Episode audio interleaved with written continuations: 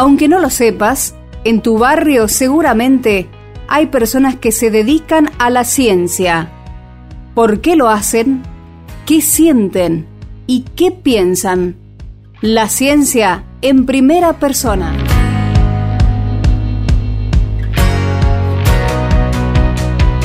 En el informe de esta columna vamos a cambiar de disciplina científica. Como han escuchado, nos hemos abocado a conocer el quehacer de investigadoras e investigadores vinculados con las ciencias ambientales. Pero como en este programa nos interesan todas las disciplinas científicas, hoy vamos a conocer a un investigador de las ciencias sociales. En esta ocasión, el protagonista es el doctor Marcos Olaya, quien trabaja sobre los discursos de identidad latinoamericana en distintos pensadores y pensadoras del siglo XIX e inicios del siglo XX. A continuación, nuestro invitado de hoy se presenta y nos cuenta sus inicios en la investigación. Tengo 48 años, trabajo en el CCT Mendoza de CONICET, específicamente en el Instituto de Ciencias Humanas, Sociales y Ambientales, INCIUSA. También trabajo en la Facultad de Derecho de la Universidad Nacional de Cuyo, allí soy profesor en la cátedra de Introducción a la Filosofía. Todavía siendo estudiante, me integré al equipo que dirigía Adriana Arpini, al equipo de investigación que ella dirigía, que trabajaba sobre pensamiento latinoamericano y el modo como ciertas categorías filosóficas del momento nos permitían caracterizar la historia del pensamiento latinoamericano bajo nuevos horizontes teóricos. Desde entonces y luego en mi trabajo de beca y en mi investigación destinada a, cristalizar en lo que sería mi tesis de doctorado, me he dedicado al estudio de las ideas filosóficas, pero no solo filosóficas, de la producción intelectual latinoamericana. Digo no solo filosóficas porque me interesé eh, en principio en, eh, en géneros de la producción intelectual eh, continental que de algún modo estaban ligados a, a discursos no estrictamente filosóficos, aunque suscitaban, producían o daban cuenta de discusiones filosóficas eh, eh, en, su, en su despliegue, como por ejemplo el ensayo y la crónica. Me interesé sobre todo en dos eh, autores de fines del siglo XIX, principios del XX, autores argentinos que ascribían a la corriente literaria caracterizada como modernismo y que además tenían una explícita militancia de izquierdas. Me interesaba ver de qué modo esa militancia impactaba sobre su modo de ascripción a esta corriente literaria, es decir, si el discurso estético de estos autores resultaba modulado por esta militancia de izquierdas. Así trabajé sobre Manuel Ugarte, un, pensador que podríamos ubicar en lo que para entonces podría ser algo así como un socialismo nacional y americanista, y por otro lado en Alberto Giraldo, un eh, reconocido intelectual anarquista. Además de esta caracterización de la eventual eh, modulación de la militancia política sobre el discurso estético de estos autores, en principio me interesaba mostrar su ubicación en eh, el pensamiento latinoamericano en general, en términos de si eh, con sus discursos promovían o no una cierta eh, afirmación del discurso de identidad latinoamericana.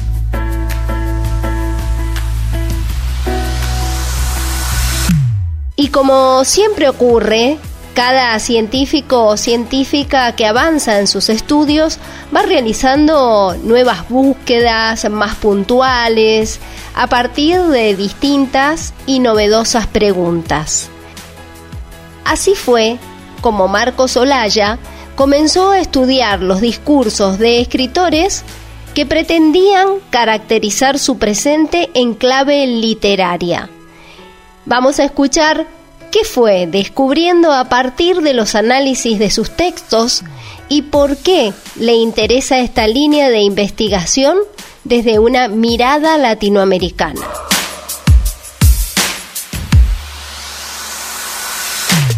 Pero luego fui eh, desarrollando un enfoque singular a partir del contacto con, esos materiales, básicamente como, eh, decía, sus ensayos y sus crónicas, a partir del cual empecé a, a notar un registro que se mantenía en cada uno de los autores de esta corriente modernista, independientemente de cuál era su ubicación ideológica, y que en, un primer momento denominé intelectualismo. Este tópico que atravesaba fuertemente la obra de estos pensadores de fines del siglo XIX y principios del XX en la Argentina consistía en una forma particular de, dotar de autoridad al propio discurso entendido como discurso político cuando tenía un eh, origen literario. Se trataba de escritores que con su discurso pretendían caracterizar su presente, pero en una clave literaria.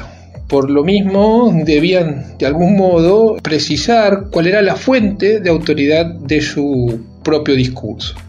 Entonces, lo que yo hice fue empezar a, trabajar específicamente en los tópicos que a mi juicio expresaban este esfuerzo por autorizar el propio discurso.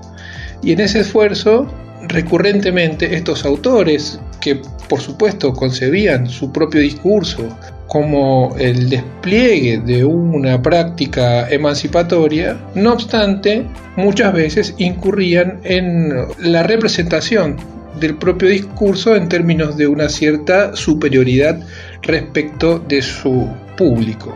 Desde entonces fui incorporando con este enfoque el trabajo de otros materiales literarios, filosóficos e historiográficos del pensamiento latinoamericano a partir, como decía, de este análisis de las formas de autorización del propio discurso intelectual.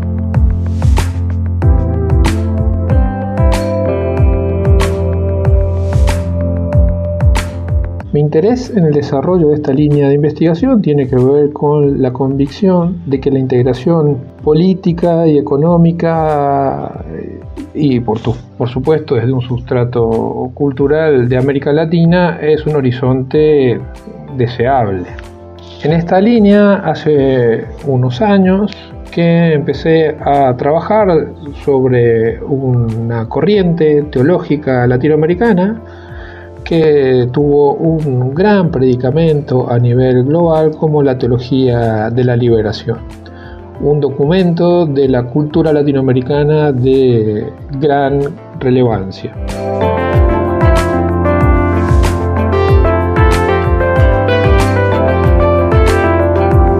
En este sentido, Marcos Olaya nos contó sobre un trabajo muy valioso que desarrolló al estudiar una publicación periódica del siglo XIX que dirigía el pedagogo mendocino Carlos Norberto Vergara. Así nos cuenta detalles de su trabajo. Quienes hacemos historia de las ideas latinoamericanas, además de, tratar de caracterizar estas producciones intelectuales del modo científicamente más eh, solvente, incluso dando cuenta de sus de las tensiones eh, propias de esta producción, estamos particularmente interesados de mostrar el carácter valioso de la, de la cultura latinoamericana incluso de aquellos eh, documentos de la misma que permanecían eh, virtualmente desconocidos. Un trabajo que hice y del que me siento particularmente satisfecho. Eh, lo hicimos con un equipo de investigación que yo dirigí y que consistió en el estudio de, un, de una publicación periódica de la década del 80 del siglo XIX en Mendoza, era una publicación pedagógica que dirigía el reconocido pedagogo Carlos Norberto Vergara, junto a Paula Ripamonti, a Mariana Alvarado y a Facundo Price. Eh, editamos una antología de esa publicación con una serie de estudios monográficos. Eh, publicamos un libro que titulamos Pensar y Hacer, el oficio del instructor popular en la educación argentina del siglo XIX y creo que con ello contribuimos a no solo a visibilizar una publicación que a nivel regional expresaba el ideario del normalismo pedagógico argentino de fines del siglo XIX y, además eh, pudimos trabajar sobre él de manera muy solvente y creo que el resultado eh, es algo de lo que podemos sentirnos orgullosos.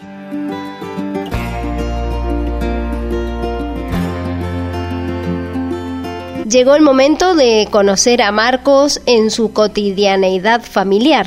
Por eso, ahora nos relata cómo está formada su familia y cómo distribuyen las tareas del hogar.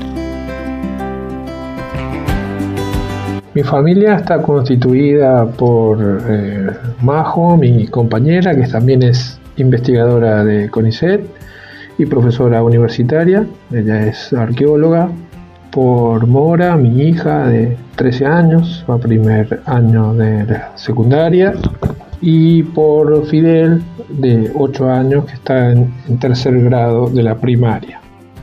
La pandemia nos ha obligado a trabajar la mayor parte del tiempo en nuestras casas y eso ha generado un nuevo tipo de vínculo con las labores domésticas y, formas novedosas de división del trabajo familiar.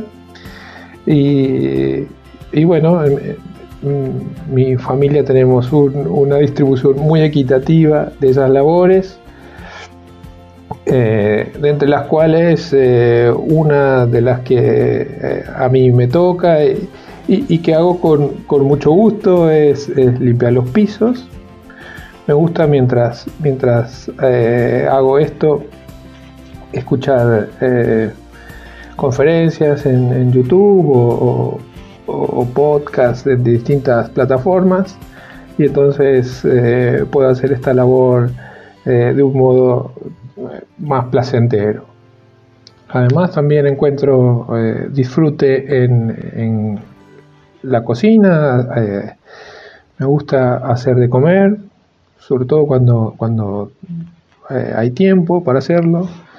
No, bueno, no soy un gran innovador en este rubro, pero sin embargo eh, le, pongo, le pongo energía.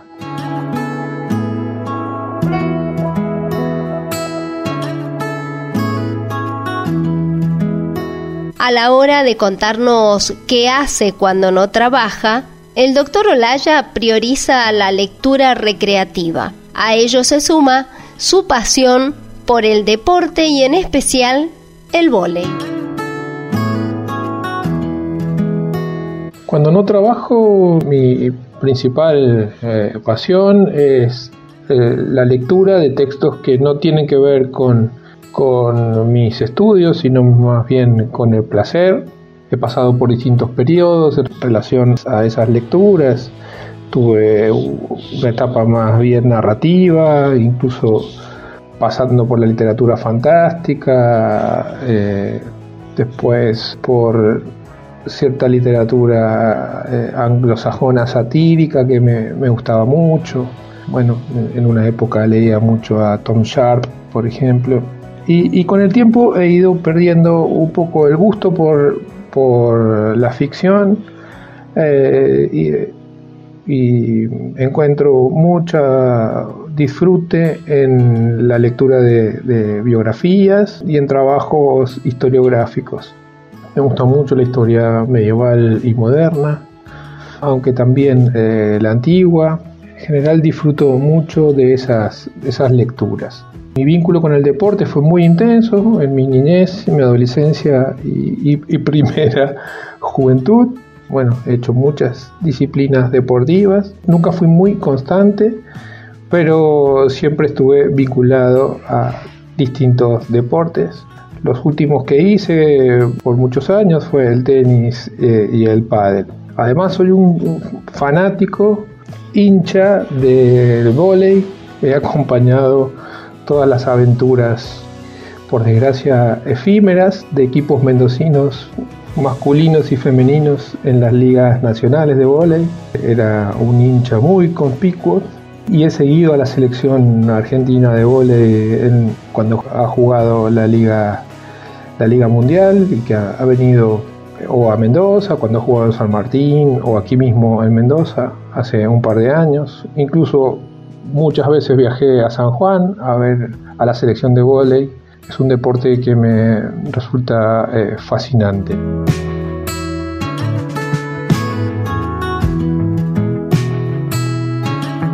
Finalmente, y a la hora de contarnos sus preferencias musicales, Marcos Olaya nos habla del rock nacional que acompañó su adolescencia y juventud, del indie que ustedes escucharon de cortina musical en este informe y también presenta el tema con el que vamos a concluir este relato, acompañado de una historia muy interesante que lo tuvo como protagonista en una presentación de Luis Alberto Espineta en Mendoza.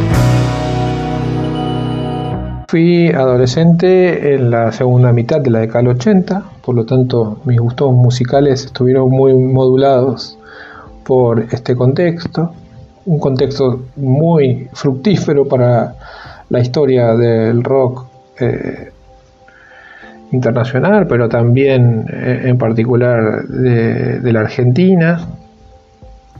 Bueno, y por supuesto disfruté muchísimo de esa época de bandas como SAS, como Hit, como Soda Stereo, además de, de esa primera etapa solista maravillosa de Charlie García, eh, a principios de los 90 de, de, Fito Páez. Y, siempre Spinetta, me gustaba mucho Pedro Aznar, eh, esa fusión que Aznar hacía en esa época entre el pop y el funky me resultaba muy interesante en, lo que tiene que ver con el rock sinfónico o con otras formas de fusión. Siempre me gustaron mucho bandas como Yes, Genesis. Y, después la, obra solista de, Peter Gabriel y de Sting me, resultaron eh, muy estimulantes. Trabajo escuchando música y la música actual que escucho está vinculada al género que los especialistas llaman indie pop.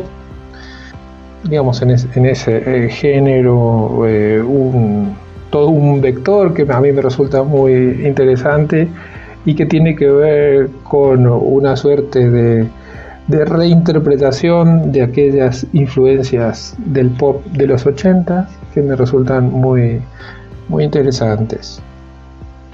De todos estos músicos eh, fantásticos que disfruté en aquel momento y que sigo disfrutando, eh, me gustaría destacar eh, una canción de Spinetta que es Ludmila y que, que me encanta y que expresa una transición que al principio fue incomprendida, que es cuando Spinetta empieza a incorporar ritmos eh, digamos, producidos por eh, máquinas, digamos, la, fase electrónica del itinerario de Spinetta, que al principio fue muy incomprendida, fui testigo en un, en un recital en el anfiteatro Frank Romero Day, la gente le pedía los temas del pasado, le pedía el Capitán Beto, y bueno, Spinetta se terminó muy enojado yéndose ese recital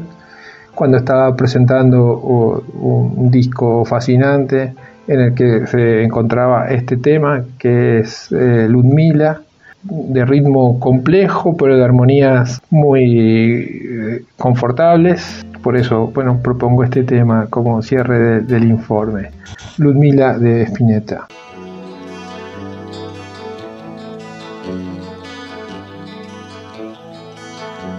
Y entonces, con mucho placer, vamos a compartir con ustedes el tema propuesto por nuestro científico de hoy. Con Ludmila y Espineta nos despedimos de Marcos Olaya y de ustedes hasta la próxima semana con esta propuesta que hemos llamado La ciencia en primera persona.